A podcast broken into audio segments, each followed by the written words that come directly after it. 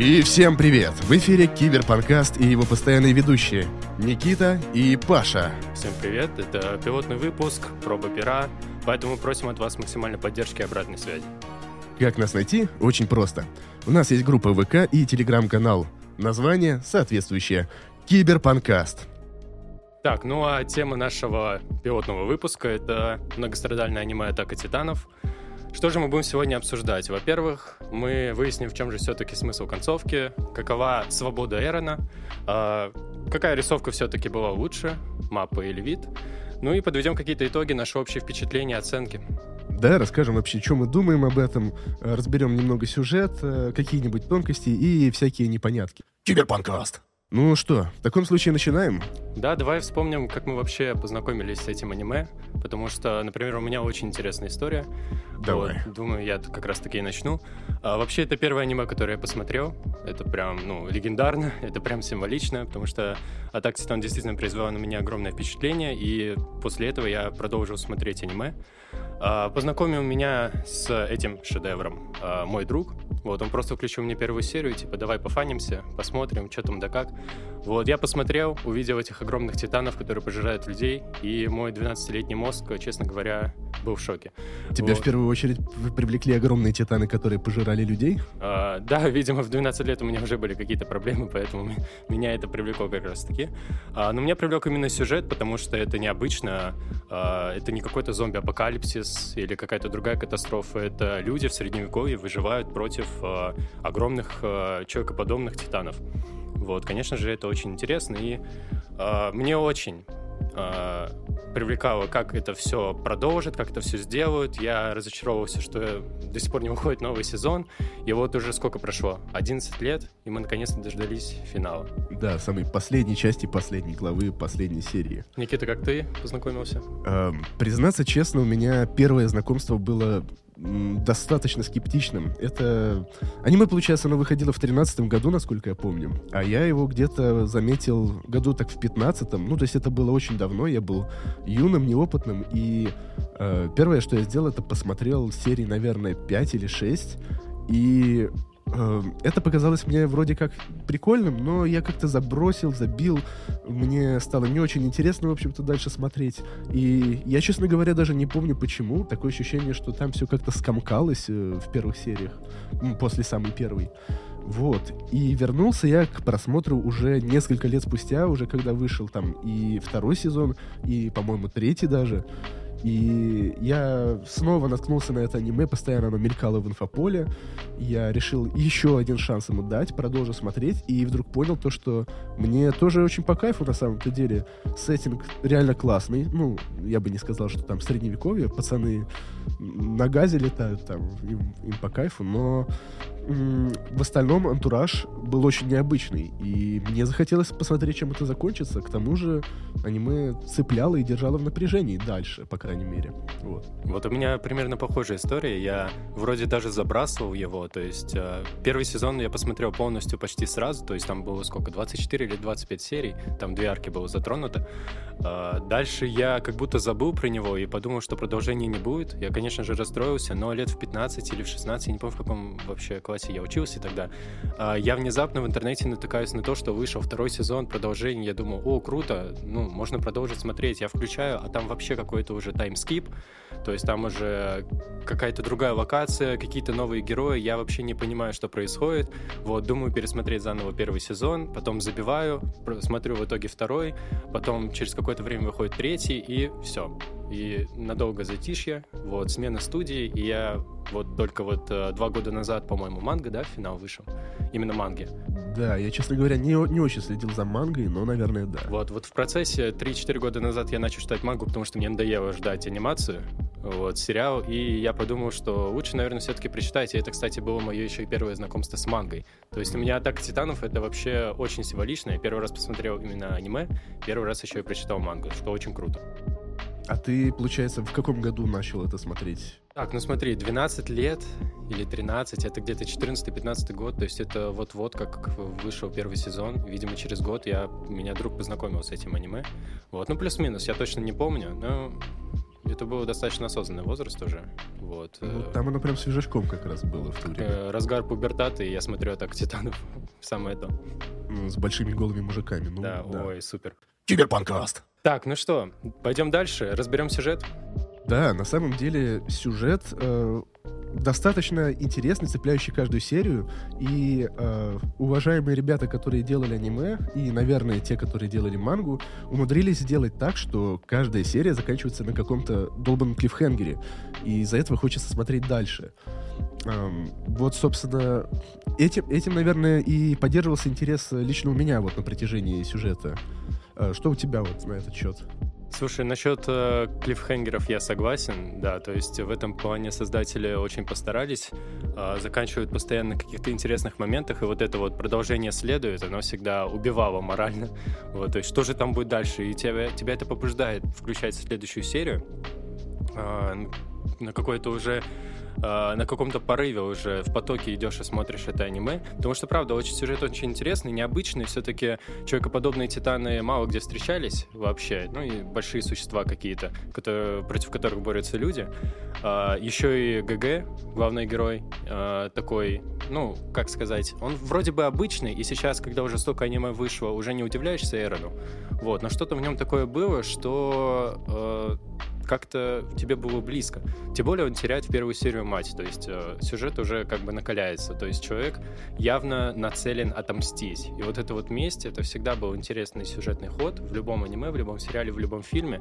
Интересно наблюдать, как человек меняется в порыве мести, как меняются люди вокруг него, как меняется обстановка, обстоятельства, вот, то есть все это было очень интересно. И, конечно же, главный вопрос, который тревожил меня на протяжении всего первого сезона, что же это были за титаны в первой серии бронированный и колоссальный, которые просто пробили две стены, как, э, как нечего делать вообще. И кто же это? Это люди. Вот, ну, тогда возникли подозрения, конечно, что это какие-то разумные титаны, и это могут быть люди. А после того, как появился Эрен в форме атакующего титана, понятное дело, что уже у всех были большие подозрения на то, что колоссальные бронированные — это какие-то тоже э, люди, которые умеют превращаться. Вот, поэтому было очень много вопросов, э, было мало ответов, потому что Исаяма, конечно, гений в этом плане, он никогда все карты не раскрывал, и даже сейчас, когда вышел финал, мы не все знаем, вот, а хотелось бы. Да, я согласен, эти приемы мне тоже очень понравились. Вот э, вопросы, которые поставило аниме э, с самого начала, с э, завязки, получается. Э, кто такие эти вот э, легендарные титаны, которые все пробили? Как вообще, что происходит здесь? Но такой вопрос, как ты считаешь, не использовало ли аниме какие-то клишированные ходы? Вот эти же клиффхенгеры, которые, в принципе, по одной схеме развивались, э, какие-то стереотипные образы героев. Э, не, не считаешь ли ты это каким-то дешевым, что ли? Слушай, ну насчет приемов, наверное, еще стоит упомянуть чеховские ружья. Угу. Вот, то есть их очень было много в первом сезоне, и во втором, и потом они только раскрывались. Вот, и это было необычно. То есть в какой-то степени это заинтересовывало. Если у Исаямы и у создателей аниме не было другого выхода, кроме как использовать эти приемы, потому что на момент 2012 года тогда э, мало аниме вышло таких передовых, таких авангардных, которые полностью меняли представление о главном герое, полностью меняли представление о сюжете, э, то на то время, в принципе, это было достаточно смелое и интересное э, аниме, вот, да, у нас есть э, Наруто, у нас есть One Piece, у нас есть Блич, где э, приемов художественных гораздо больше, там и серий больше, там и сюжетных переплетений больше, и там люди действительно старались и потели над созданием э, образов героев, вот. Но здесь все-таки история достаточно изначально приземленная. У нас есть вроде бы общий враг, у нас есть э, поселение, у нас есть страна целая, которая живет в какие-то времена, где они чуть ли не палками борются, вот. То есть у них есть какие-то там ружья, есть какие-то там мечи, у них есть даже, забыл, как они называются, э, устройство Эти... пространственного маневрирования. Да, да, да, что-то такое. Очень сложные слова. Вот, то есть, э, и ты смотришь, наблюдаешь за этим, вроде бы как будто ты это уже где-то видел, да, я согласен, очень приземленно, очень так поначалу скучно, но именно тот сюжет, что люди борются против непобедимых титанов, вот, это действительно интересно. И на то время, я считаю, это было очень смело. Ну, в принципе, я тут с тобой не могу не согласиться. К тому же меня самого, после того, как я вернулся к аниме, оно увлекло сразу же, несмотря на то, что серии вроде как строились по одинаковому принципу, Э, и шли по какой-то единой концепции, но в общем потоке истории и при наличии реально интересных и наращивающих накал событий, э, это было интересно смотреть. Но если говорить про сюжет, э, то такой вопрос. Возникли ли у тебя какие-то непонимания того, что происходит? Потому что лично я на втором сезоне где-то уже начал терять нить общую, потому что первый сезон был понятен, приземлен, очень интересен, это все было прям динамично круто, но во втором сезоне э, начали наваливать лор мира, э, всю вот эту вот дополнительную историю, дополнительных персонажей, как ты сказал, и э, в какой-то момент уследить за всем этим было сложно, особенно когда еще начало несколько арок персонажей идти. Слушай, я, наверное, э, Сложно будет ответить на этот вопрос. Смотрю, у нас немного в интервью превращается подкаст. Вот, но круто, я тебе тоже пару вопросов потом задам. Насчет э, потери интереса ты спрашивал, да? Или... Ну, потери, потери сюжетной потери, нити. Вот. Сюжетной нити, я понял, да, запутанности, да? Да, да, да. Меня это больше настигло в третьем сезоне, когда была арка с революцией, там вот с сменой режима, там вот это вот все, когда историю на трон там хотели посадить, и в итоге посадили. У меня вот где-то в этом моменте а, чуть-чуть просел внимание, спектр внимания, потому что я подумал, а у нас же вроде бы титаны были главными врагами, почему мы теперь против людей боремся? Вот. И тут я понял, что, наверное, в этом как раз-таки и есть основной замысел, что враги еще и люди. Вот, но просто это так резко и моментально нам показали, что я не понял, почему мы вообще это делаем. Вот, зачем? Вот, то есть там сезон очень резко, я помню, начался, вот, и нам толком ничего не объяснили. Вот, и все это продолжалось на протяжении 12 серий, вот, которые вообще я смотрел как филлеры. То есть мне было очень скучно. Вот, то есть вроде бы это интересно, да, там Эрн попадает в плен к э, королю Фрицу, да, что-то там такое было, в пещеру да, его, да, где да. он хотел э, забрать его силу. В общем, очень все было запутано, я вообще не понимал, откуда они взялись, и только потом, только потом нам это все объясняли. Вот, и уже смотря, отвечая на твой предыдущий вопрос, я вот сейчас мне пришла в голову интересная мысль, что вышел четвертый сезон, в конец, точнее, четвертого сезона, финал в 2023 году, mm-hmm. и на данный момент, если все оценивать, то, конечно, это аниме уже э, далеко не э, интерес для нового зрителя, например, аниме, потому что у нас есть э, другие, более э, смелые проекты. Вот, то есть, как, например, «Магическая битва», там та же «Человек-бензопила», где совершенно меняется э, внимание к главному герою, к персонажам. Вот, и как будто бы сейчас, смотря финал, очень... Ну, вот я у многих спрашивал, например, у своих знакомых, друзей, все говорили, что им не понравилось.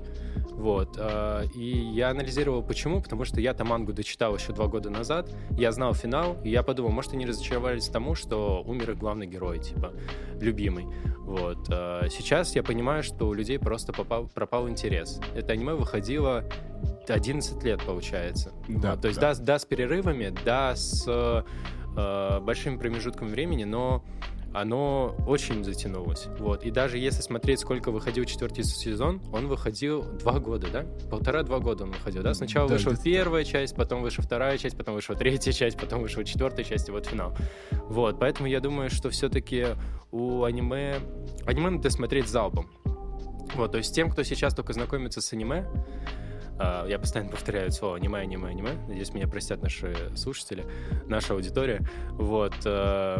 Что я говорил? А, э, это надо смотреть залпом, потому что там сюжет идет беспрерывно. То есть э, тебе, э, когда ты смотришь новый сезон, тебе нужно вспоминать, что было до этого, что было в первом сезоне, а кто это вообще, а как. А когда ты посмотришь все полностью, у тебя вся картина будет собрана. Вот, ты ничего не потеряешь.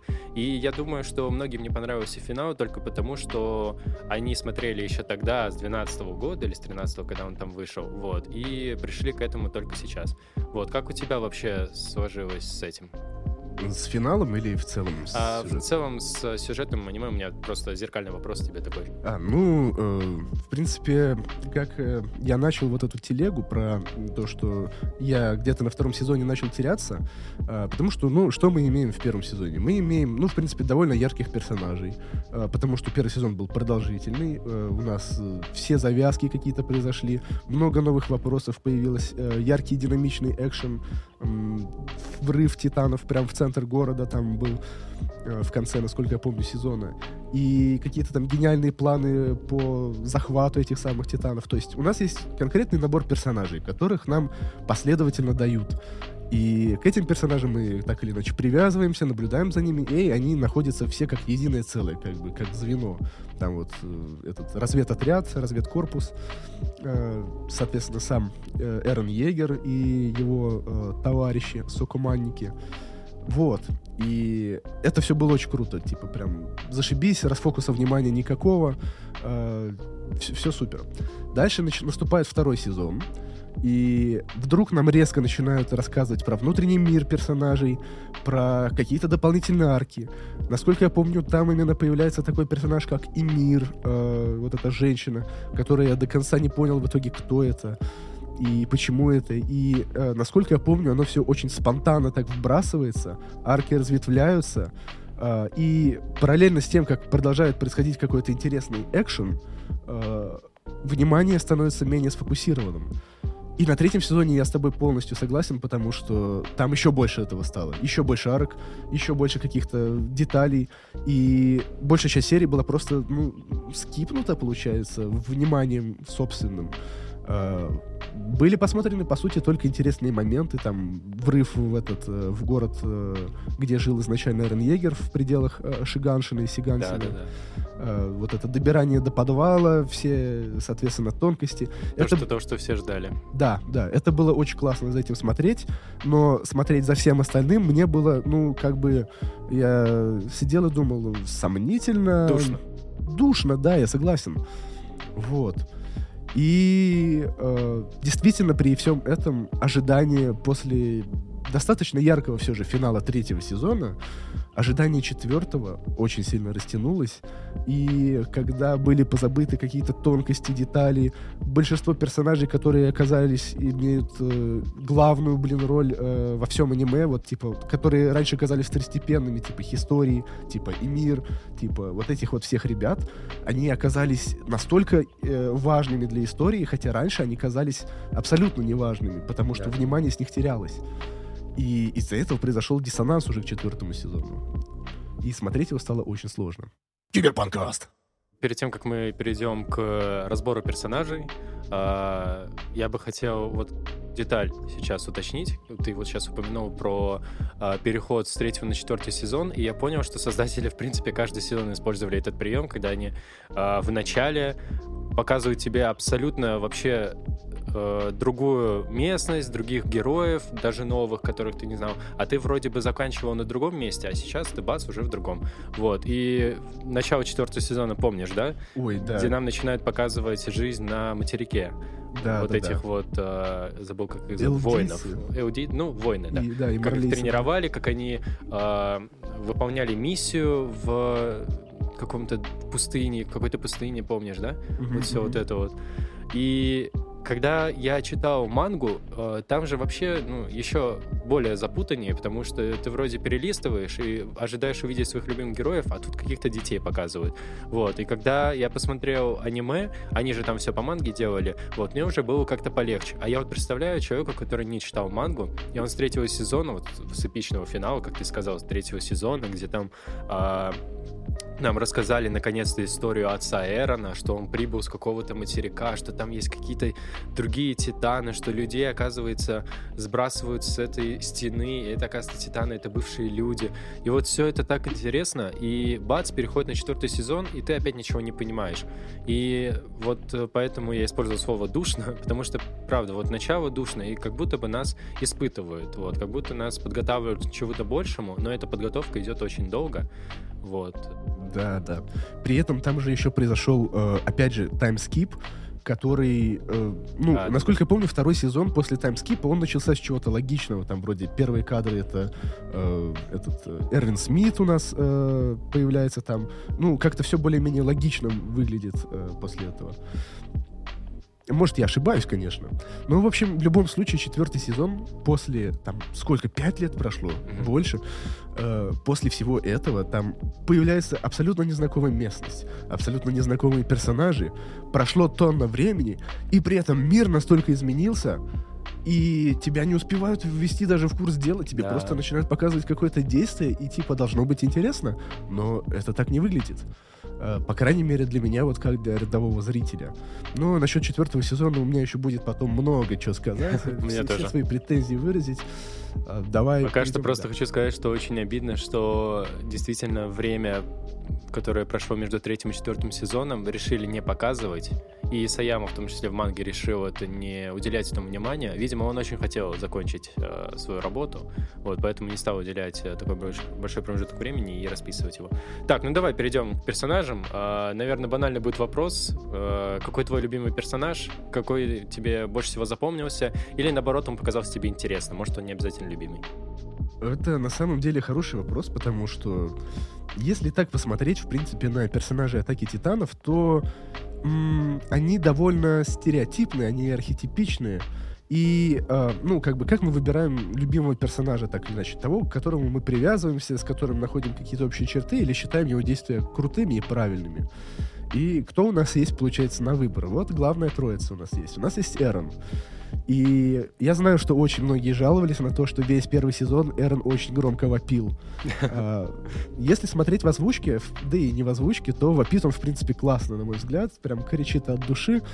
И, на мой взгляд, в этом нет ничего плохого. И это довольно хорошо сыграно.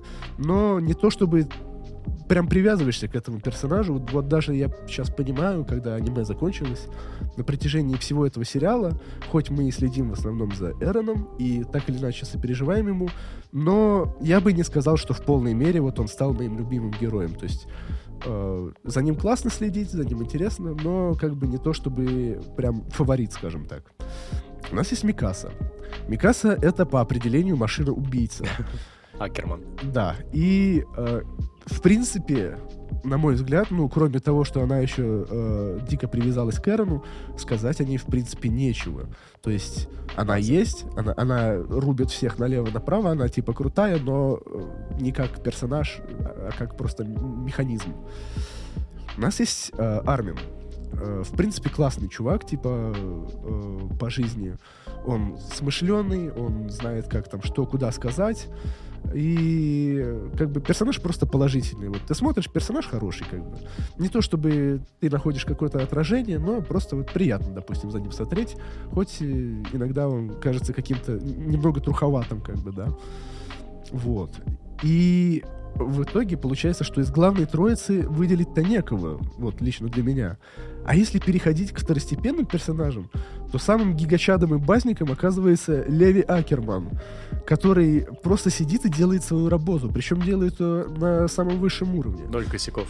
Ноль косяков, да, как бы чел, чел работает, челу по кайфу. Хоть он, я так понял, привязался по тому же механизму, что и Микаса к Эрвину Смиту, э, но у него есть какая-то позиция, у него есть какие-то взгляды, он что-то периодически выражает.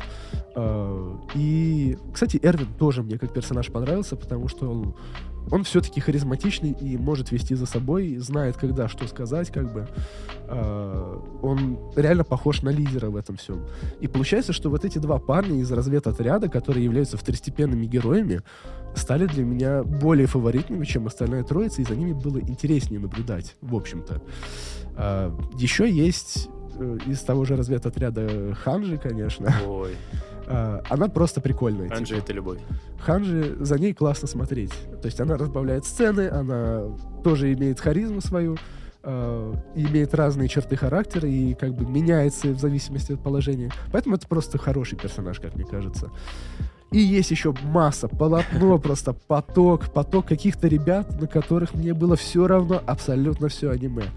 Жан или Жак, или как его Жан, там. Жан-Жак. Э, Жан-Жак, да, Руссо. Э, его друг Кони, э, Саша, Сашка. Сашка. За себя и за Сашку.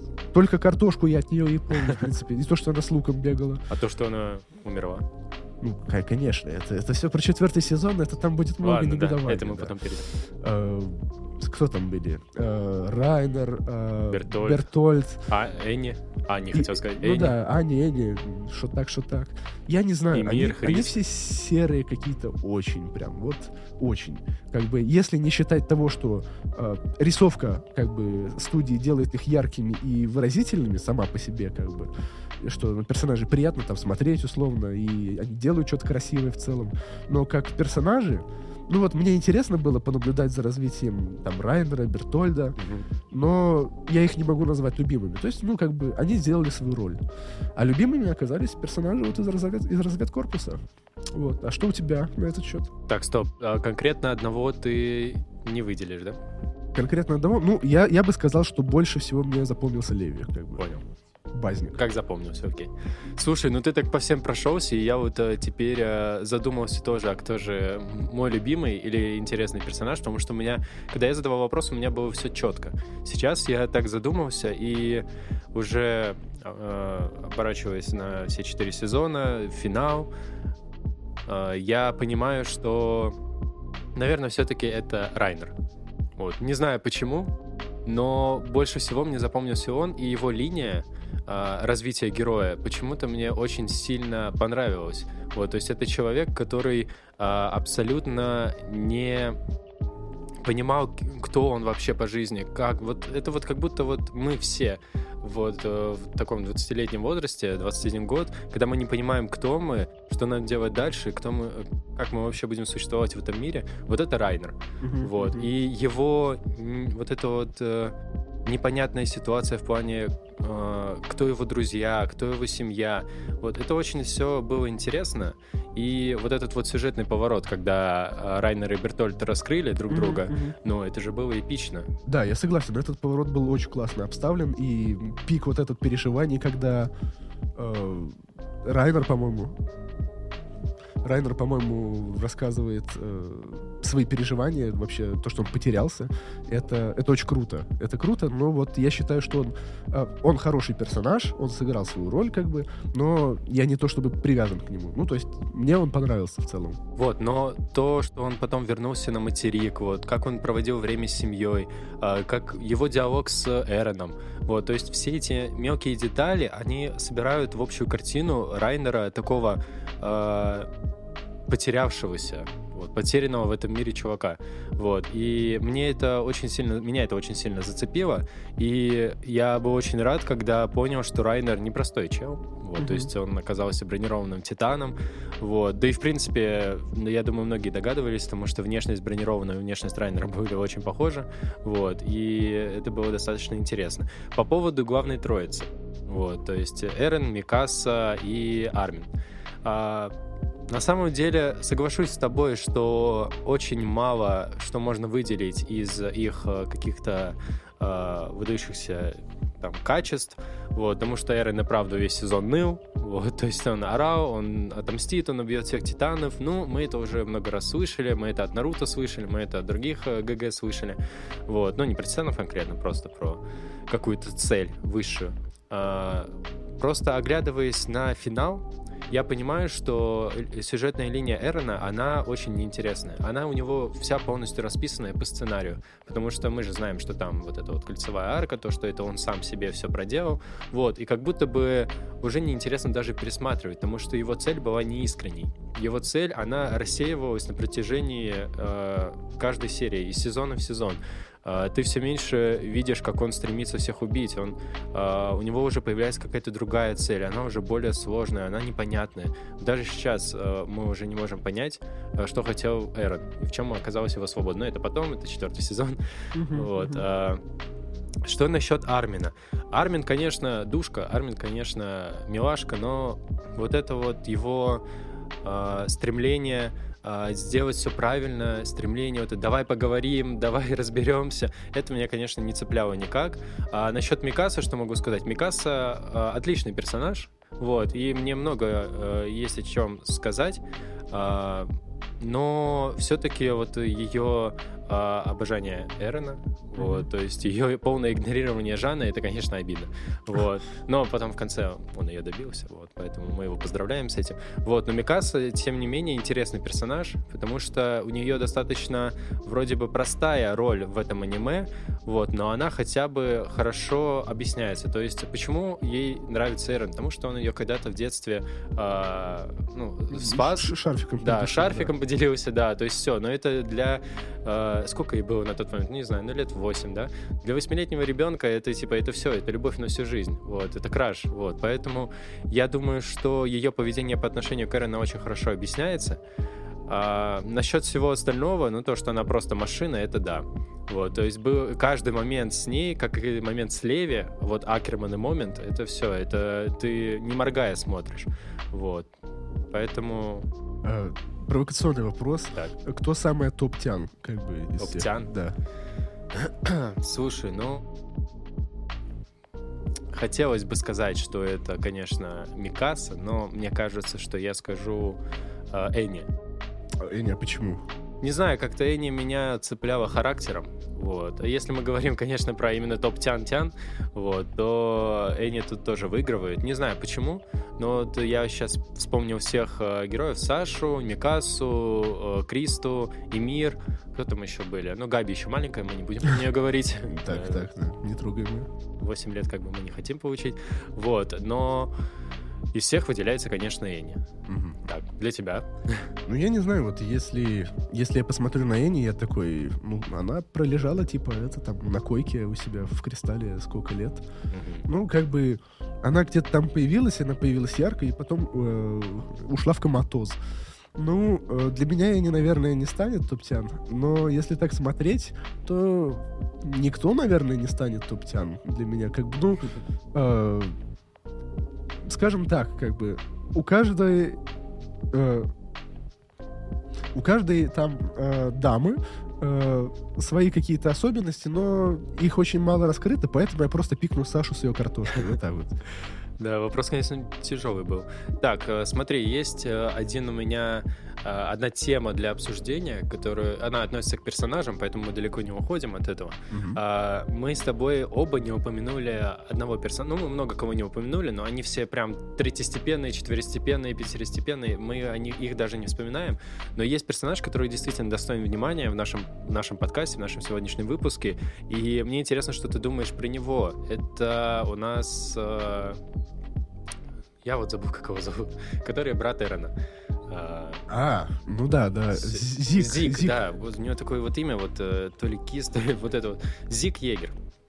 Зик Егер. Что мы о нем вообще знаем? Что мы о нем думаем? А, ну, это обезьяна какая-то. Которая кидается камнями. В принципе, ну, все. А, на протяжении сезона, э, последнего в особенности, э, я, ну вот, когда он появился, он во втором вроде сезоне появился. Да было любопытно увидеть разумного Титана. Э, но впоследствии, когда внезапно решили углубиться и в его историю, и попытаться раскрыть его характер, он начал выглядеть как какой-то синусоид. То есть он, его мотивация то туда куда-то шла, то в обратную сторону шла. И по итогу, э, в ходе разговора в самом финале, э, я в итоге не понял, чего он хотел вообще по жизни. Так что я не знаю, для меня этот персонаж э, на протяжении всего аниме оставался звероподобным титаном и никак не Зиком Егером. То есть просто он был разумным и очень хорошо осведомленным врагом, скажем так. Слушай, ну для меня он, наоборот, был очень интересным, а, но это было лишь а, в начале, ну и когда он появлялся, соответственно. То есть в финале соглашусь. В финале я тоже не понял, в чем была его мотивация вообще. Вот, и почему он так ее не добил. И вообще, как э, вообще развивались их отношения с Эроном, это тоже отдельный вопрос. Вот, но все-таки Зиг для меня был очень интересным, потому что, во-первых, да, это нам показывает разумного Титана, который еще умеет разговаривать, а он еще и камнями кидается.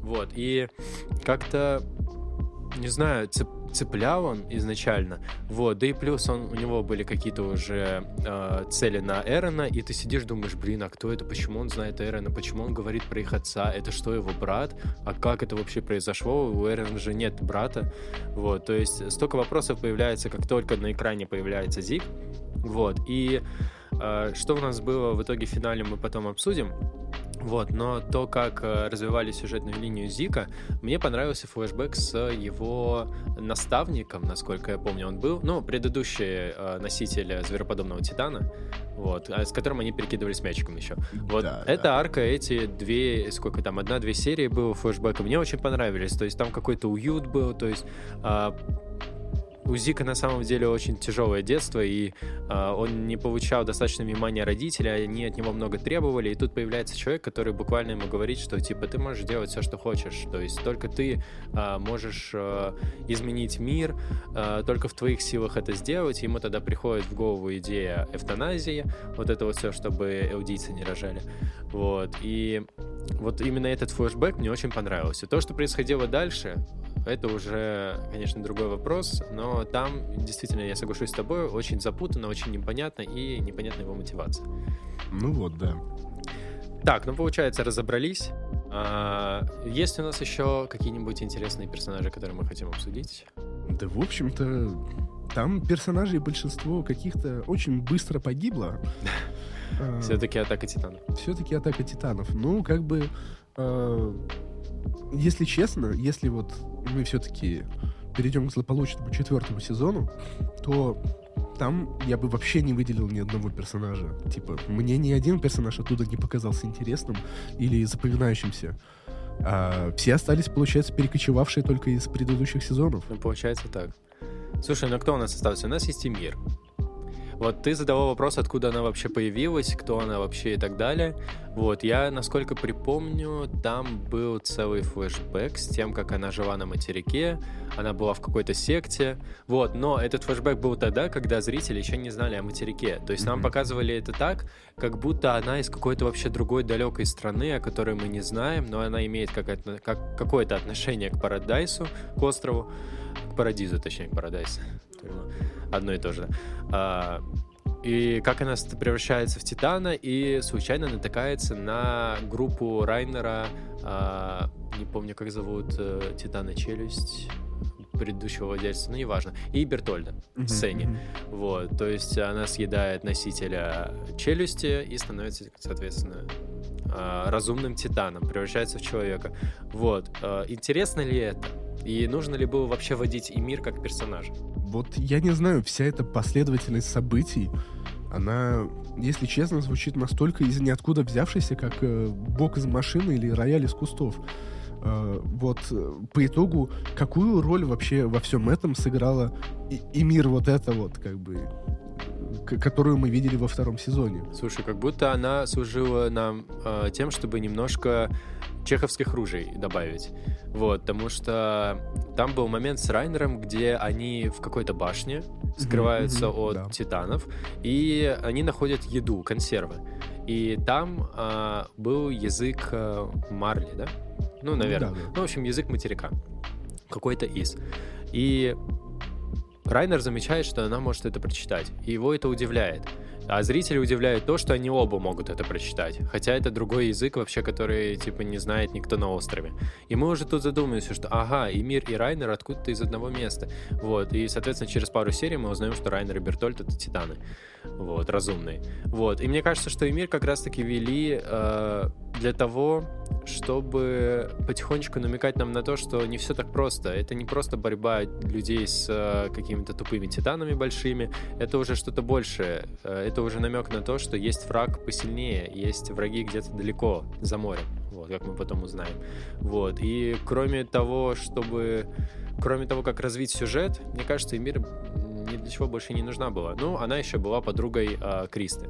Угу. Вот. Ну и что нам это дает? Ну, вот буквально. Ну, как будто бы да, то есть это все нужно было просто, чтобы накинуть какой-то лоровой информации, но, по сути, вводить для этого нового персонажа, на котором делать такой фокус, значительный фокус, то есть там целое ответвление, э, история уделяется им, как они вот, типа, едут там по, по этим равнинам и скрываются в башне.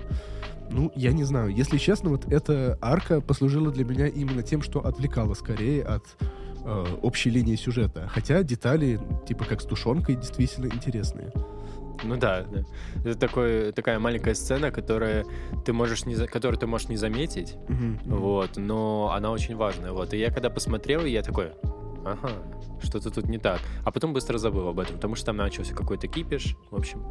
Ну вот, да, как бы, ну, с одной стороны неплохо, а с другой стороны, ну, не то чтобы это что-то дало. Ну да. Ну вообще, я думаю, что это проблема многих сериалов, фильмов, аниме. Во- Вообще взять любой жанр, любой формат. э, Везде есть какие-то второстепенные персонажи, э, которых добавляют чисто для того, чтобы чуть-чуть добавить э, лоровой информации, и все, их сливают уже через пару серий. Ну и мир, по сути, слили, потому что ее забрали, и там ее скормили другому человеку. Вот.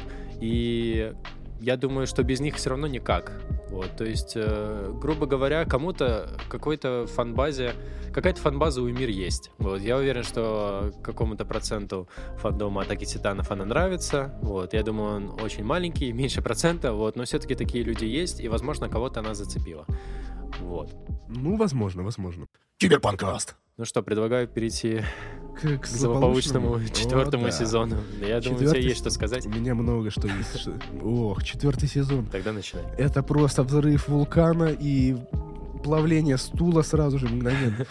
А, Ну, во-первых, во-первых, четвертый сезон начинается с любимого флешбека, э, не флешбека, флешфорварда, ну, в общем, Таймскип. с таймскипа, да, вот, где прошло миллион лет, у нас появляются рандомные персонажи, у нас появляются рандомные события, цель которых я до сих пор не понимаю, в чем вообще причина их появления, зачем они нужны были.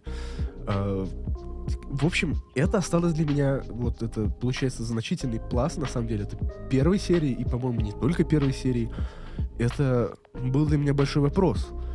Да, кто-то может сказать, там появляются дети.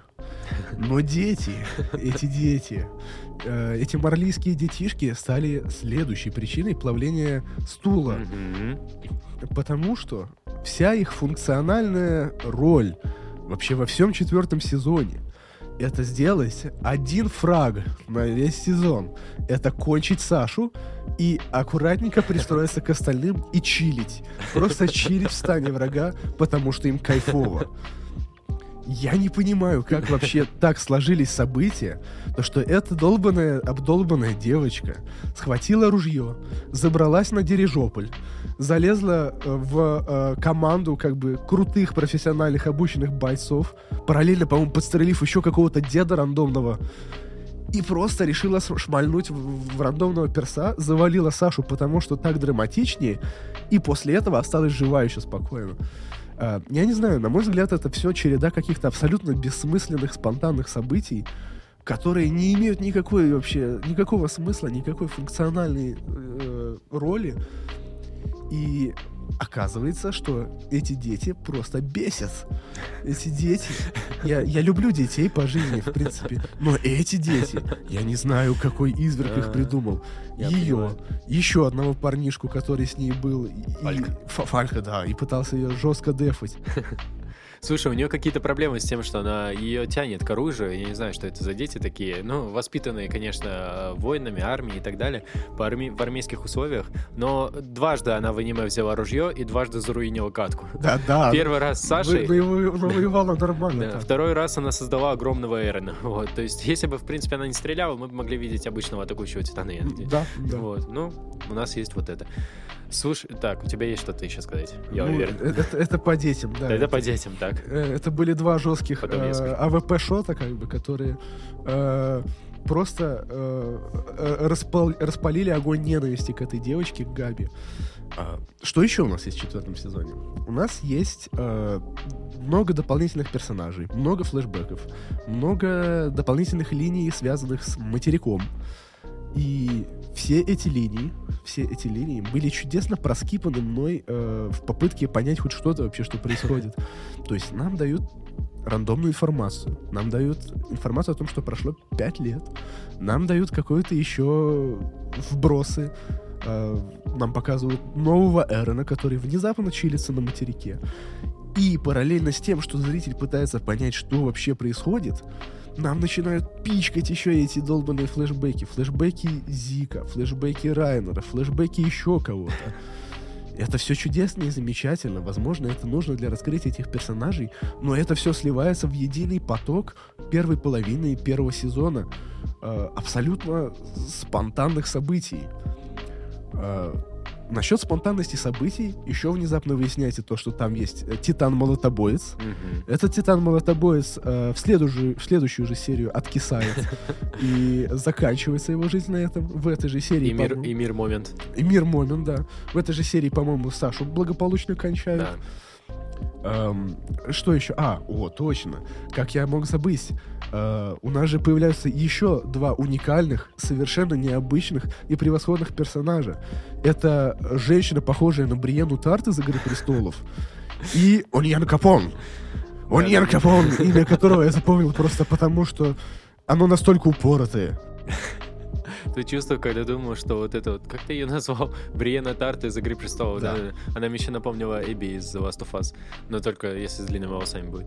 Вот. э, Ты чувствуешь, когда ты думаешь, что это Армин, просто да, появляется одна картинка. вообще кажется, что это Армин. Я не понимаю, это что, Армин? Вот вот мем в ТикТоке был. Да-да-да, вот, то есть э, еще обидно то, что между третьим и четвертым сезоном такая огромная яма в пять лет, которую нам просто показали вот теми самыми флешбеками, про которые ты говорил, которые пичкают просто в рандомный момент, когда ты уже настроился на то, что идет серия, фух, все по хронологии, я вроде разбираюсь, все окей, и тут тебе пихают флешбэк, еще один, еще один.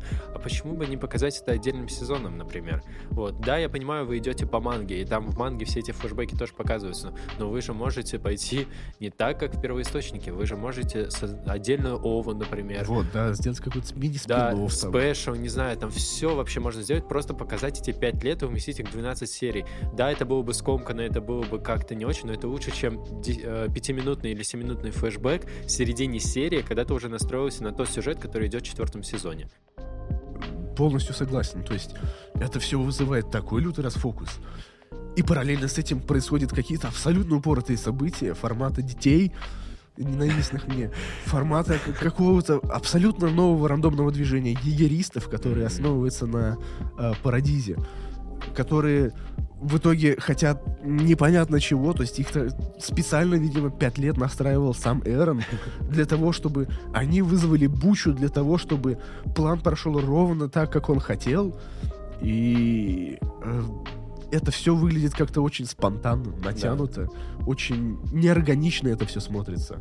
Параллельно с этим там еще какие-то события происходят. А, точно, там политика начинает происходить. О, да, наша Там- любимая. Там приезжают какие-то делегации на этот остров внезапно. Вы откуда взялись? Да-да-да. Там они в конце прошлого сезона до океана дошли такие, о, водичка, можно траву потрогать. И вдруг, внезапно, тут уже как бы послы гоняют. А что произошло-то, в общем-то, хочется спросить. Вот в этом и проблема, да, потому что нас пичкают фактами, которые мы вообще даже не подозревали, что могут появиться в этом э, аниме, в этом аниме-сериале, потому что нас так готовили все три сезона, так тянули с этим, э, вот то, что они до подвала дошли, как мы это все ждали. И тут в четвертом сезоне тебе просто весь сюжет наваливают. Вот. И да, они могут, конечно, парировать это тем, что да мы разделили этот сезон на два или три года, у вас по частям выходило, у вас было время понять, что происходит. Да, но, блин, есть неподготовленные зрители, есть, типа, не готовая к этому аудитория, которая не понимает вообще, что происходит уже в первой серии. Вот, хотя бы, не знаю, начали бы помягче, потом ввели бы этих детей, показали бы все это, э, таймскип на 5 лет, да хоть на 10 лет покажите. Вот, но надо было бы это сделать хоть немного собранней, структурней. Вот, поэтому, да, то, что там вводят очень много новых персонажей, новые факты, какие-то новые информации, и ты перегружаешься этим, и у тебя никакой эмоциональной составляющей, получается, не остается, вот, и ты просто сидишь такой, а что было вообще в прошлой серии? да. Что было минуту назад, я не понимаю. Это тоже вопрос, э, который мне всплывал. Аниме становится непоследовательным просто. И да, из-за этого теряется эмоциональная привязка ко всему. Внезапно нам показывают Эрона, который стал конченым. То есть Вот у нас есть Эрн, который по кайфу хочет валить титанов и трогать траву, и смотреть на океан. И вдруг у нас появляется э, Гуль Dead Inside э, ZXC, который вынашивает какой-то там экстра э, смертельный план, создает для этого свою организацию, которая делает какую-то полуреволюцию на острове. Что вообще происходит? Почему наши персонажи, знакомые нам, ну, подросшие, да, конченными становятся? Да, вот э, как портятся отношения у него с Микасой, с Армином, да, да. со всем отрядом. Вот. И опять же, нам это все просто преподносит как факт. Э, мы с этим живем и получаем большинство, ну не все ответы, но большинство только в конце. Вот. И вроде бы скажут, что да, это правильно, да, это все хорошо, но а, нас и так напичкали кучу новой информации, и мы тут еще сидим, гадаем, почему Эрон стал таким конченым. Вот. И, в принципе, обстановка вокруг меняется, егеристы, все дела, какая-то война начинается, какие-то вот эти вот еще путешествия в путях. Да это же ничего толком не объясняли в прошлых сезонах. Вот. И в четвертом Просто вот если реально посмотреть, сколько всего произошло, допустим, в том же третьем сезоне, и сколько произошло в четвертом, в четвертом просто а как будто отдельное аниме какое-то. Вот. Ну да. Киберпанкаст. У нас еще ведь меняется рисовка. Верно. То есть вместе с темпом повествования сменяется студия, собственно. И это причина выкинуть очередной стул на помойку, как мне кажется. Все, уже Никита уже стоя записывает, чтобы вы понимали. Я уже на коленях стою. Потому что мне кажется, что объективно э, студия, которая пришла на смену, студии Вид, пришла студия Маппа, и она просто-напросто не удержала, э, собственно, то, что было заложено на протяжении трех сезонов. Во-первых, темп. Темп резко сорвался, просто куда-то в никуда убежал. Я не знаю, как по манге, но выглядело это очень спонтанно. И соответственно, чувство отрешенности этого сезона от всего остального давала рисовка, которая изменилась, и она выглядит неплохо. Но у нее исчезла вся динамика просто. Практически вся динамика, за исключением последних буквально серий частей фильмов. На протяжении всего вот сериала, который вышел, именно серии, там практически не происходит экшена. Да, да. Я вспоминаю, какой экшен был в первых-вторых сезонах, когда они использовали вот эти вот э, устройства пространственного маневрирования. Да, да. Вот, и там это выглядело очень круто. Вот, то есть ты буквально летишь вместе с героями. А тут Тут, э, во-первых, э, это все показывается как-то скомканно, и как будто ты 25-е кадры смотришь просто подряд. Вот. Ну и плюс еще, конечно, очень мало динамики, я соглашусь с тобой. И местами рисовка выглядела криповой. То есть, когда показывали всех этих титанов, э, да, конечно, вот эта рисовка, когда ты буквально можешь потрогать их с экрана, это, конечно, ну, круто, это современно, это смелое решение. Но, блин, для последнего сезона, для четвертого менять студию рисовки, ну зачем? Все привыкли видеть от студии вид рисовку, она довольно приятная, там есть какой-то свой вайб, там э, очень хорошая динамика, как мы уже говорили, вот, то есть блин, все круто, и люди привыкли, и в глаз ничего такого не, глаз не цепляет ничего такого нового, вот, э, что тебя бы отталкивал, вот, и я думаю, мы придем в итоге к выводу, что студия вид э, справлялась с этой задачей лучше, но у меня такой вопрос, почему вообще вид отказалась от э, продолжения аниме? Есть какая-то информация, что они просто не видели в этом какого-то коммерческого успеха, вот, но какой вообще, какой вопрос может стоять, э, типа, по поводу коммерческого успеха, когда это одно из самых популярных аниме вообще десятилетия, вот, если уже не говорить о том, что это лучшее аниме, может быть, одним из лучших аниме 21 века, вот, и почему они так сомневались в том, что четвертый сезон будет каким-то неуспешным, типа, как это вообще? Слушай, вот э, тут я, если честно, вообще могу только теряться в догадках, потому что, ну, Э, я действительно часто слышал о том, что это аниме десятилетия, все дела. Э, и как бы студия Вид показала очень высокие результаты по итогам первых сезонов. То есть я, насколько помню, по разным рейтингам, э, «Атака титанов», когда еще не вышел последний сезон, была ну, на высоте, там, в топах. Если не на первом месте, то где-то очень близко.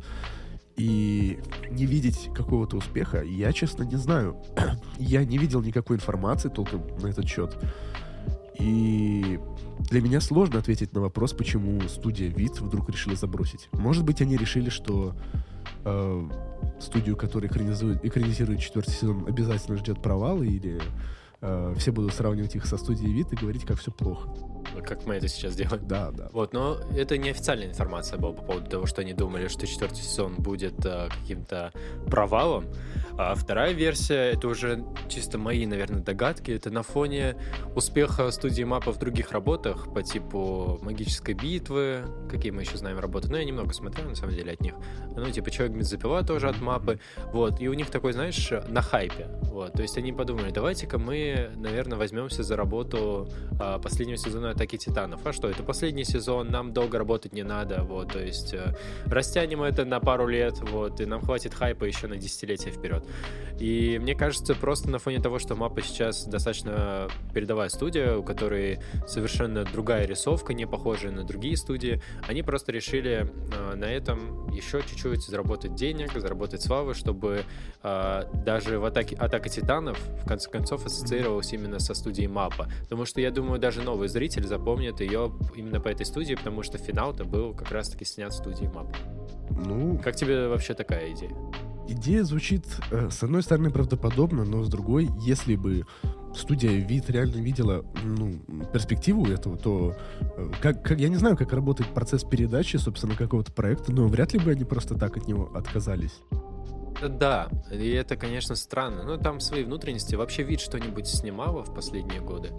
Студия Вид. Студия Вид, я, если честно, не я, я просто не слежу вот за этим. И если они вообще забросили работы с аниме, то, конечно, то, что они бросили атаку титанов, я думаю, они сейчас кусают локти. Ну, вот. Да. И я думаю, они сейчас подумали, что они бы могли сделать это не то чтобы лучше, но хотя бы на том же уровне. Вот. И мы бы хотя бы вспоминали финальный сезон, который многих разочаровал, по хорошей рисовке. Ну, я могу э, по рисовке точно сказать, что раньше было лучше. Да. Мне нравится, как вид показывает эмоции. Mm-hmm. Вот, то есть у мапы слишком э, переигранные. Как будто вот поставили актера, который только вышел из э, какой-то актерской школы или из университета, и такой, блин, сейчас я как сыграю эту роль, пере... просто я так заплачу, что здесь ведра представят. Вот так же и в мапе, там просто слезы рекой текут. Вот, и мне э, вот эта сверхэмоциональность не нравится, потому что она меня немножко пугает. Вот, люди в реальной жизни так не плачут. Mm-hmm. Вот, или люди в реальной жизни так не злятся. Вот, там это слишком гиперболизировано. Все-таки студия вид, она как-то э, приземленно была. То есть она более-менее реалистично подавала все это. И да, там также слезы текли рекой. Вот, но хотя бы там эмоции были настоящие и похожи на реальные. Вот, и этим тоже цепляло. Вот, но в целом, да, соглашусь, все-таки раньше было лучше. в, люб, в, любом вообще, в любом вообще вопросе. Так, э, какой у нас вообще вопрос э, стоит в финале? Э, для меня, на самом деле, э, интересно, почему они все-таки решили разделить на фильмы. Вот. Надо, там вроде вышло два часовых фильма последних, mm-hmm. и там какая-то часть сезона. Вот. Мы можем, конечно, сейчас сразу сказать, что это было сделано для того, чтобы немножечко оттянуть финал, чтобы у людей не пропадал интерес к атаке титанов, чтобы на этом еще и заработать деньги. Но все же, зачем так надо было тянуть? Ну, как будто бы, возможно, возможно, я могу предположить, что у студии, возможно, не хватало каких-то сроков или параллельная работа. Но вот в целом, по итогу, э, последние части оказались отделенными, получается, от сериала в виде фильмов. И именно последние части, которые были отделенными в виде фильмов от сериальной части, оказались самыми интересными э, во всем четвертом сезоне, скажем так.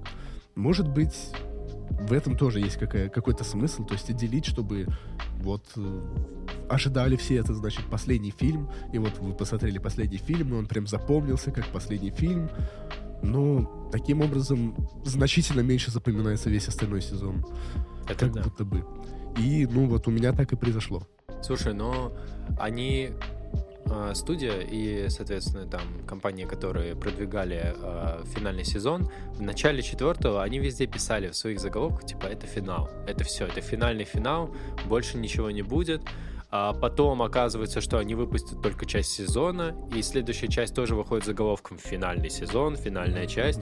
Потом опять выходит только часть, выходит э, часовой фильм, предпоследняя серия, там тоже финальный финал, все, больше ничего не будет, и только потом финал. Ощущение, как будто они на ходу придумывали э, какой-то маркетинг, типа, давайте, вот у нас что-то по просмотрам не очень, давайте мы сейчас часть запилим, следующую выпустим через год, чтобы люди чуть-чуть э, ну, ожидания подогрели свои, вот, и тем самым они просто собрали больше просмотров, за этот год наверняка появилась новая аудитория, а она наверняка появилась, потому что сейчас многие люди начинают заинтересовываться тем, чтобы посмотреть аниме, вот, потому что это уже так, настолько массовым стало, что, мне кажется, уже из каждого утюга, утюга о нем слышно.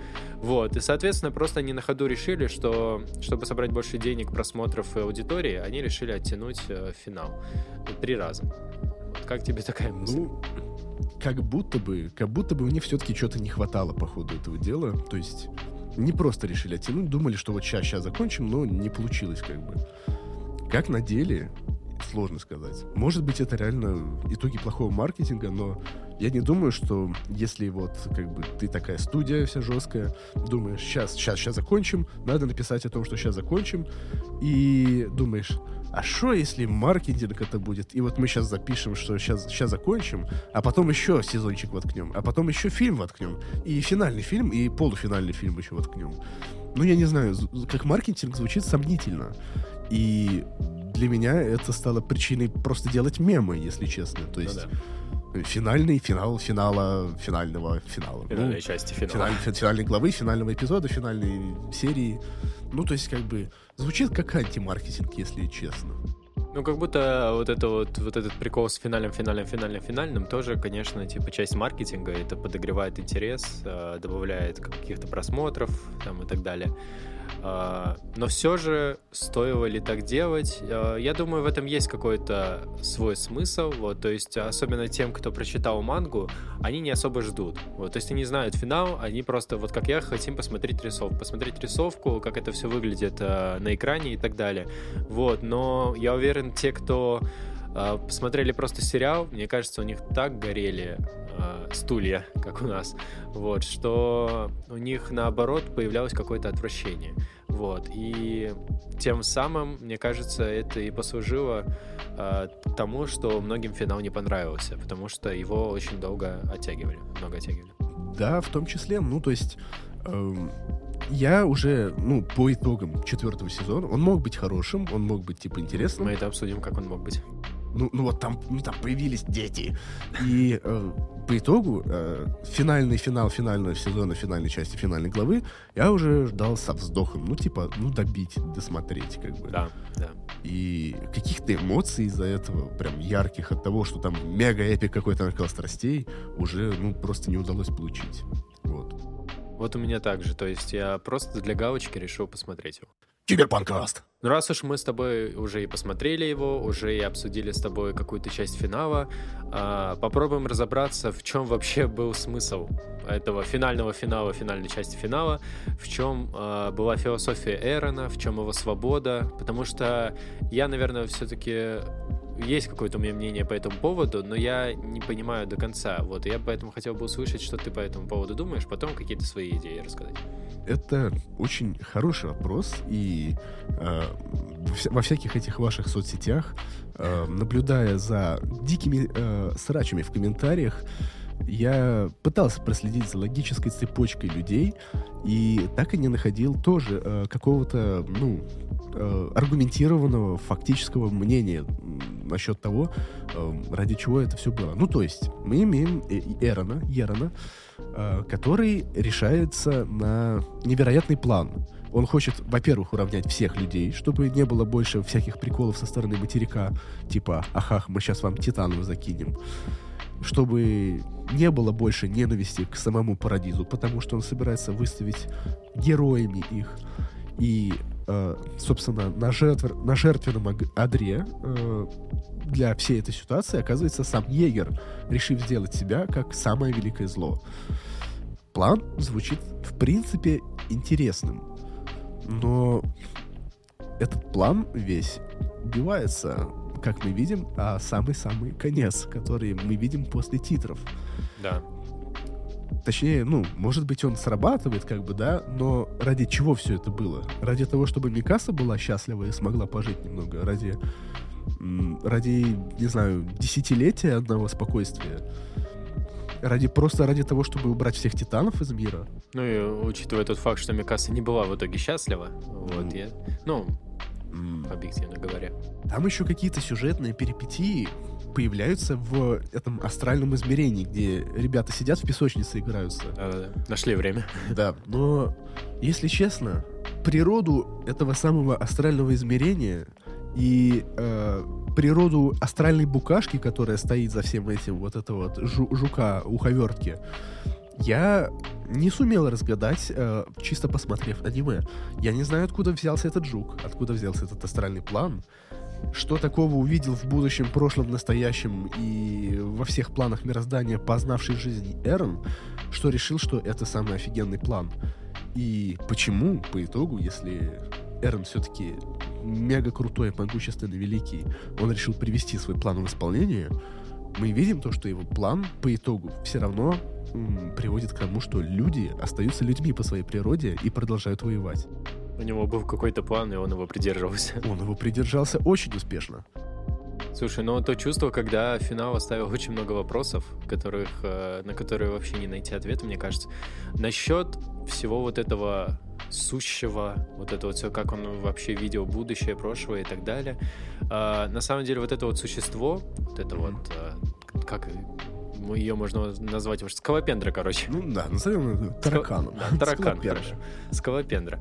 А, но это, по сути, как я понял, это вообще начало всего сущего, всего живого вообще на, в их вселенной, на их планете. Вот это, по сути, их ядро, вот, которое дало им жизнь. Вот, это вот мы с тобой там от обезьян произошли по дарвинской теории, а они все произошли от этой скалопендры.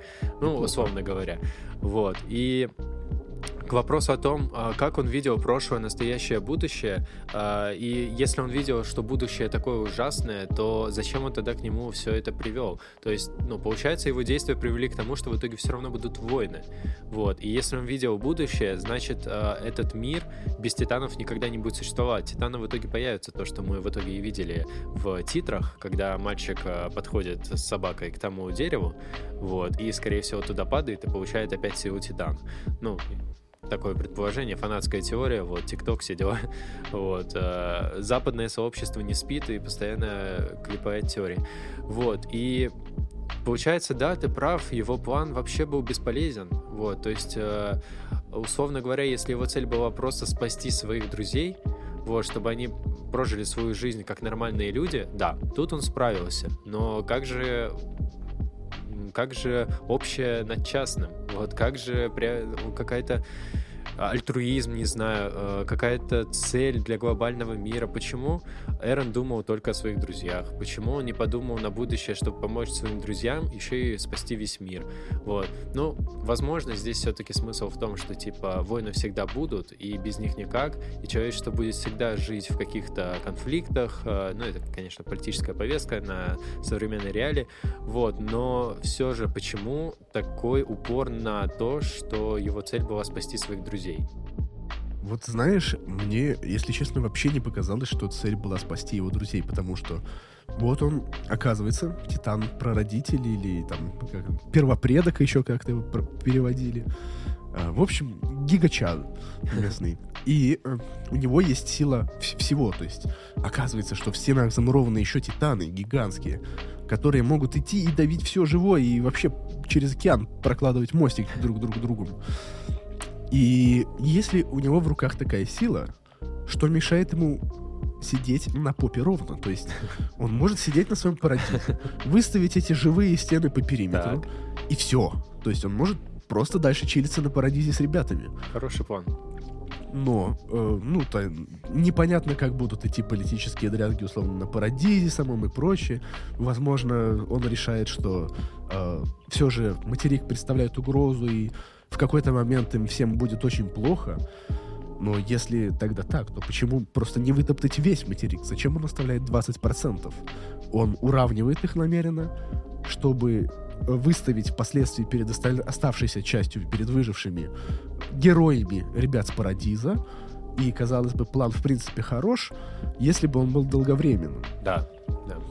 То есть весь этот план работает как э, какое, формирование какого-то политического статуса э, государства-героя. Но в итоге мы, мы, это все равно приводит да. просто к войнам. Спустя время либо об этом все забыли, а, либо это просто все начали отрицать. И все вспомнили, что в прошлом а, творилась какая-то дичь на Парадизе, вот, и теперь это не государство-герой, а государство-враг. Вот. И вот ты сказал про то, почему бы просто не защитить остров. Вот. Но я думаю, там было бы хуже. Вот. Остров бы начали бояться и придумывали бы каждый день план, как бы этот остров нейтрализовать, уничтожить и так далее. Или как договориться. Вот. Но я думаю, у Эрена э, больше была месть вот эта вот. То есть он э, понимал, что все невзгоды, вся дичь, которая творилась на острове, смерть его мамы, всему виной э, люди с материка. Вот, потому что они направляли титанов э, к ним, к стенам. Вот, и поэтому у него он чисто шел на мотивации, мотивация, вот, и просто решил растоптать почти весь материк, только потому что он хотел отомстить. Вот, я не думаю, что он бы хотел поставить защиту из этих титанов и так далее, тем более на острове уже была армия Марли, вот, поэтому не знаю. В итоге он решил не уничтожить весь материк, то есть 20% людей оставить. Да, но они достаточно быстро начали расширяться, развиваться, то есть мы уже, грубо говоря, через пару столетий видим, как там опять mm-hmm. война. Вот, то есть в итоге, да, это просто все было неизбежно. Ну, какие цели преследовал, в принципе, Эрон? Он хотел уничтожить всех титанов, как мы знаем из самой первой серии. Он хотел... Э, он, в принципе, этого добился тем, что его кончили, и, получается, все титаны исчезли из мира. Да, у него это получилось. Он хотел обеспечить жизнь своим друзьям. Этого у него не то чтобы получилось.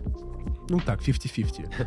ну, своей нации, наверное, лучше сказать. Да, ну, на, на... здоровье нации. До конца жизни он обеспечиваем э, благополучное времяпрепровождение на острове, вот, но все же нужно было все-таки подумать ему как-то и о будущих поколениях. Нужно было сделать так, чтобы люди не возвращались к тому, что э, вернутся титаны, что вернется вот эта вот угроза исчезновения человечества.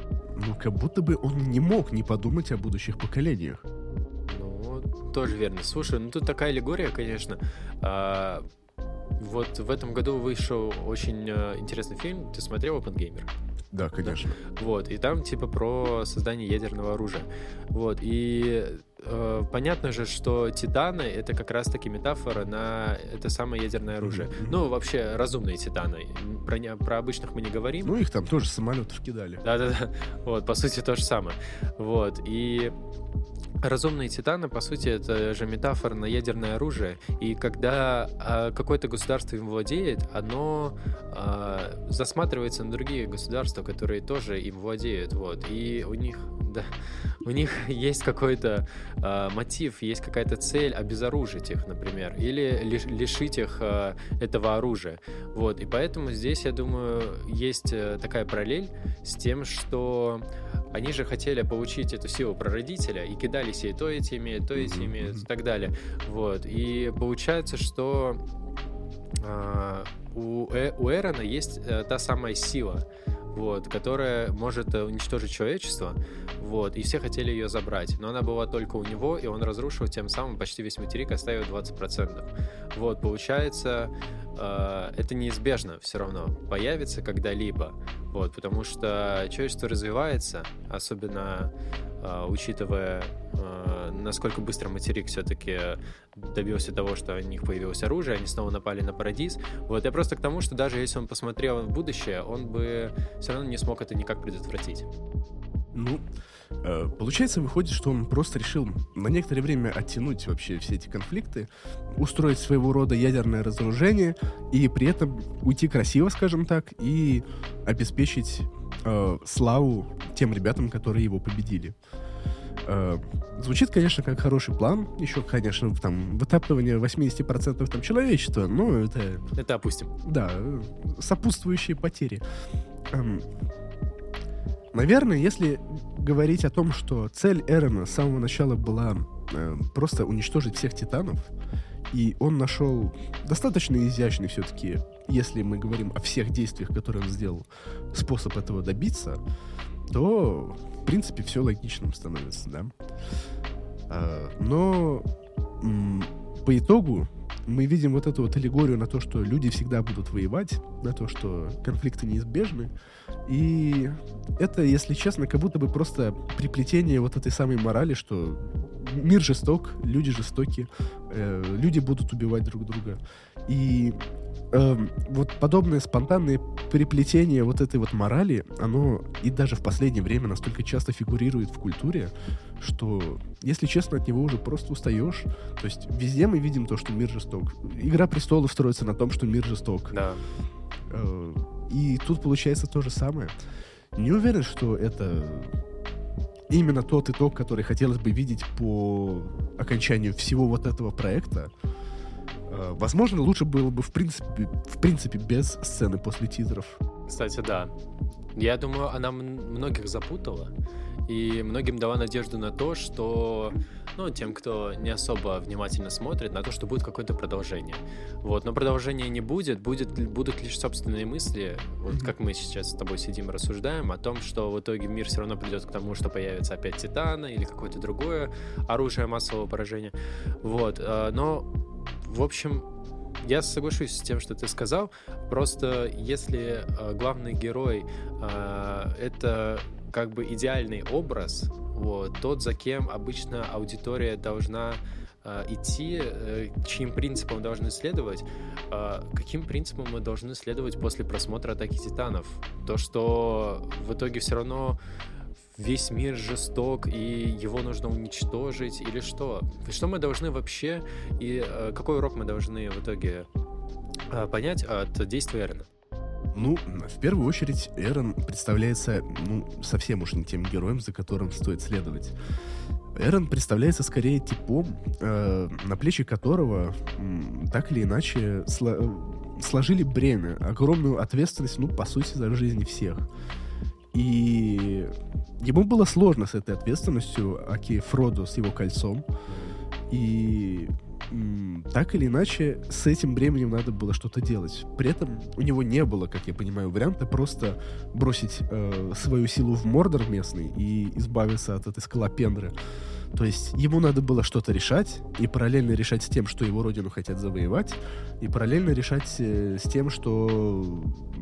с чем-то еще. Ну, в общем, общий политический конфликт, ну и, и титаны сами, которых постоянно пытаются использовать. И вот в его руках оказывается власть над всей этой ситуацией, и из нее надо как-то выходить. И как будто бы Эрн просто вот выбирает такой путь. Справедливо. Слушай, но финал на самом деле очень запутанный, и даже какую-то мораль из нее э, вынести очень тяжело. Вот, то есть вроде бы мы понимаем, что здесь прямой э, политический подтекст, то, что страны конфликтуют, то, что э, люди жестоки, люди все равно будут друг друга убивать, люди будут использовать любое вообще оружие, которое у них есть, чтобы какие-то свои цели э, осуществить. Вот. И в этом плане э, вроде бы все понятно, но с другой стороны у нас есть более приземленные э, сюжетные линии. Это по типу отношения людей, там, семьи, э, предательства, вот. Тут к финалу это все как будто рассеялось. И если в первом, втором, третьем сезоне мы наблюдали человека, у которого есть мотивация, у него есть цель, он к ней идет, он хочет отомстить за мать, он очень такой э, мотивированный человек, который вдохновляет, вот, то есть в четвертом сезоне мы приходим к тому, что мы не любим этого человека. Вот, то есть он не нравится нам, он нам отвратителен, у него какие-то ужасные цели, он хочет уничтожить человечество. Вот, почему мы должны вообще, почему мы его все три сезона вдохновлялись им, э, восхищались, а тут мы, у нас какие-то смешанные чувства. Вот, и в этом плане финал очень неопределенный. Есть такое. Кстати, да, ты очень правильно заметил, большое различие между упором э, сезонов. То есть первые сезоны, они все-таки делают упор на личности Эрона, и мы наблюдаем за ним, за его поступками, за его решениями. А здесь мы наблюдаем за э, политикой, Да. если уж не говорить о том, что мы наблюдаем за детьми и уважаемым Оньян Капоном. О, да. Ну, то есть Самый лучший персонаж. да, ну, здесь э, фокус настолько отъезжает далеко от э, масштабов Эрона и его личности, что становится даже как-то не по себе. Ну а какую мораль можно сделать по итогам сезона? Ну, я, я, я вижу одну весьма хорошую, мне кажется, мораль, которую определяет сезон.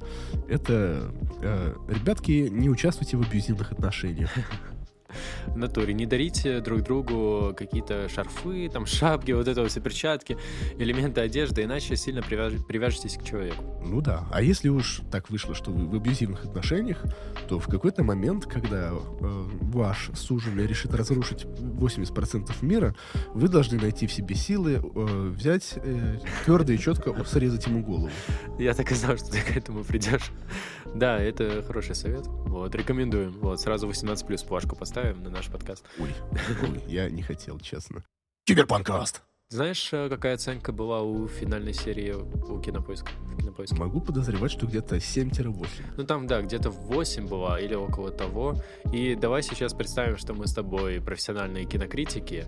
Вот, э, мы с тобой уже, мы с тобой два Антона Долина, насмотрелись кучу фильмов, у нас есть э, какой-то пласт профессиональный, вот, и мы с тобой попробуем дать оценку справедливую этому аниме. Э, Забудем про детей, забудем про политический подтекст в этом аниме и просто как нам объективно. Ну, смотри, э, я бы распределил по сезонам. Первый сезон я бы все-таки поставил 10 из 10. Ну, аниме реально хорошее, начало зацепило, опенинг отличнейший, типа динамичный движ, рисовка, все круто. Второй сезон, он все еще хорош, но он маленький и он чуть просел. Мгм. 9 из 10. Так. Третий сезон еще больше просел, но там все еще много движа, ку- куча всего классного, 8 из 10. Последний сезон. Ну, давай я поставлю ему все-таки, ну, шестерочку. Все-таки хорошая, сюжет какой-никакой есть, и если смотреть что-то до этого, то, ну, найти какие-то можно, как бы, связи. Итого получается 8, я бы даже сказал, чуть больше, чем 8. Ну, средняя оценка, да, где-то 8 Где-то так, да. Да-да-да. Слушай, ну вот э, у тебя как-то вот по наклонной вниз идет, Мгм. вот, мне это очень понравилось. Я вот э, насчет первого сезона, насчет десятки бы поспорил, вот, но все-таки 9. Вот, если мы по сезонам пойдем оценивать, все-таки 9. А, не могу объяснить, просто по общему впечатлению на десятку там точно не идет. У ме- у меня лично, у меня лично. Вот, но девятка хорошо. Второй сезон, а, да, он был покороче, но он был насыщенней сюжетом. Все-таки там нам раскрыли Райнера Бертольда, нам там раскрыли Зика. Вот, немножко информации дали по поводу а, там какого-то существования материка. В общем, вот это вот все. Тут десятка. Вот. Мгм. Почему-то у меня тут десятка, потому что второй сезон у меня более запоминающийся. Из первого я помню только эпичную битву Эрона и Энни. Вот. Остальное у меня как-то все. Ну и первой серии, конечно. Вот. Но это база. А, третий сезон. А, политота вот эта вот революции мне, к сожалению, не зашли. Поэтому первые 12 серий, если поделить третий сезон на две части, первые 12 серий где-то на восьмерочку, семерочка даже ближе, а в арка с подвалом и с Шиганшиной. Вот, тут уже, конечно, поинтереснее, тут эпик, тут уже продвижение по сюжету, вот, тут прям десятка, вот, то есть, в общем, 9 за третий сезон. Как у меня там, первый сезон 9, второй 10, третий 9, да. Ну и четвертый. Тут прям сложно. Во-первых, э, смена рисовки сразу же чуть-чуть отпугнула, потому что непривычно было увидеть персонажей в другой рисовке, они еще и повзрослели, вот, э, И поэтому... отупели еще. И отупели, да. Вот, то есть э, как-то общее впечатление не очень. А сюжет, в сюжетном плане, э, конечно, продвижение большое. У нас тут материк появляется, у нас какие-то новые персонажи, у нас, оказывается, есть воины Марли, там разумные титаны другие. Вот, в этом плане, конечно, сюжет продвигается, но он скомканный, из-за этого общее впечатление тоже не очень. Это я по баллу скидываю, если что. Было 10, уже 8. Вот. а, финал, финал мне а, так, ну, я привык к нему, потому что я два года назад его еще узнал.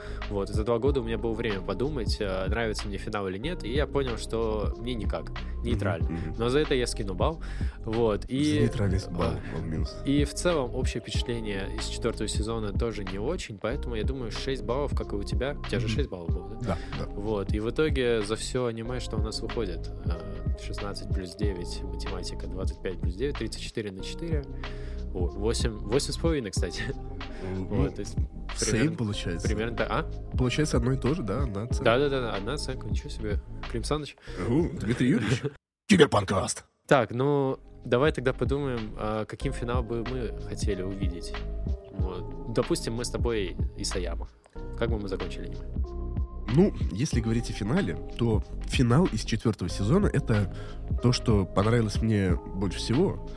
Поэтому сложно говорить, как его лучше изменить, но вот мое предложение — это убрать нафиг все, что было после титров. То есть финал выглядит логичным и законченным. Возможно, чуть-чуть растянуть послесловие, то есть когда они плывут назад. Потому что там снова какого-то кринжа навалили, мол, типа, сейчас нас тут еще примут у себя на родине, там, закуют, еще, еще что-то отправят. Короче, там все эти егеристы, какие-то тоже ко- кочелыги сидят. Ну, в общем, как-то убрать все это дело с егеристами долбанными. План, в принципе, прикольным звучит, и как твистово звучит, как бы не- необычно звучит, э, глобально звучит. Но вот как бы оставить э, как- какую-то логичность в финале. То есть не то, что как будто это все было бессмысленно, а мир жесток, а вот герой... Оставить, оставить то, что будет дальше на домысле зрителя, а героев оставить уже в покое. Вот то, что они приедут и будут как-то жить. И вот чуть-чуть растянуть о том, как они будут жить. Вот так вот я бы сделал.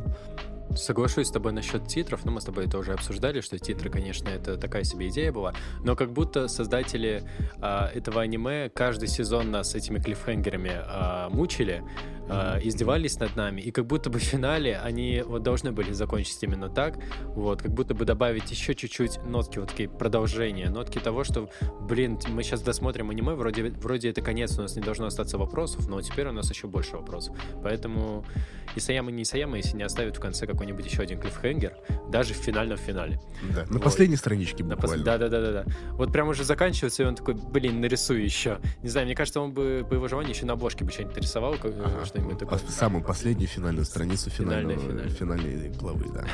Вот, а насчет всего остального, да, также соглашусь, что можно было уделить больше времени э, флешбекам, ну, по крайней мере, показать побольше, что творилось эти пять лет, что происходило. Уделить им сезон. Да, прям сезон выделить.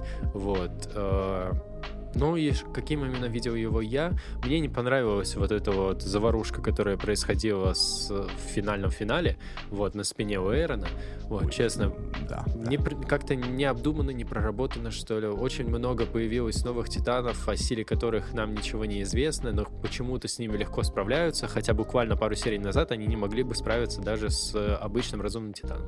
Там был конь Боджек какой-то вообще. Да, там собака была. типа. Соб- э, Ой, да. Да Это вообще жесть. А почему так? Почему они выглядят именно так? Да. Это тоже вопрос, Опять на же который вопрос. никто не дает ответ. Вот именно. Поэтому я бы сделал какую-нибудь приземленную битву, э, которая была в той же Шиганшине. То есть я бы закончил, например, именно там, там, где все и началось. То есть это как-то и символично, и какая-то в этом есть романтика своя, свой вайб. То есть мы заканчиваем там, где мы все это начинали. Вот, мы отстроили новые стены, э, заделали эти дыры, вот, и мы боремся за эту землю. И получается, можно было закончить на том моменте, когда Габи стреляет в Эрона. Мгм. Вот, то есть э, и закончить его так, как, например, закончился Евангелион. Вот, когда тебе в предпоследней серии, или ну, в последней серии, там потом доснимали, показывают просто какие-то внутренние э, тараканы в голове у героев, вот, как они просто мучаются в собственных агониях эмоционально. Вот, и просто показать, как Эрен в путях э, разговаривает с той же Эмир, допустим, допустим, вот, спрашивает, типа, ты свободна? И она говорит, да, и, например, закончить. Вот, то есть, знаешь, ну, такой вот, типа, а банальный финал, но хотя бы он был логичным и интересным, вот, и не выходить за рамки того, что там появляется куча других титанов огромных и идут за Эроном, который сам на себя не похож. Да. Ну, да, насчет эпичности, конечно, финала остаются большие вопросы. Да.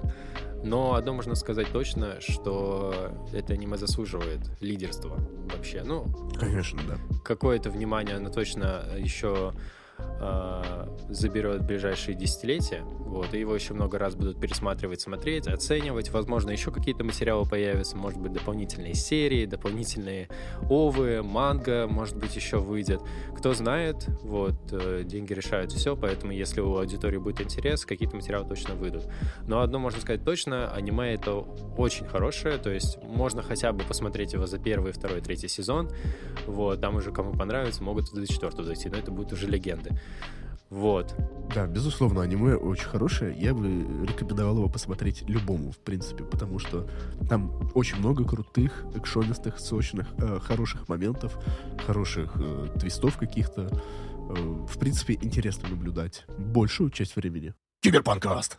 Вот, если вы дослушали нас до конца, то вы, конечно, тоже легенда. Если так же, как и если бы вы досмотрели четвертый сезон «Атаки Титанов». Благодарим вас за то, что вы послушали до конца. А, ждем вас в следующих выпусках. Ищите нас также в группе ВКонтакте и телеграм-канале, который будет называться Киберпанкаст. Я думаю, мы где-то ссылочку закинем. Никита, есть что сказать? Да, обязательно залетайте, друзья. Э, будем ждать вас с еще одним каким-нибудь ламповым диалогом, э, размышлениями о жизни, о том да сём.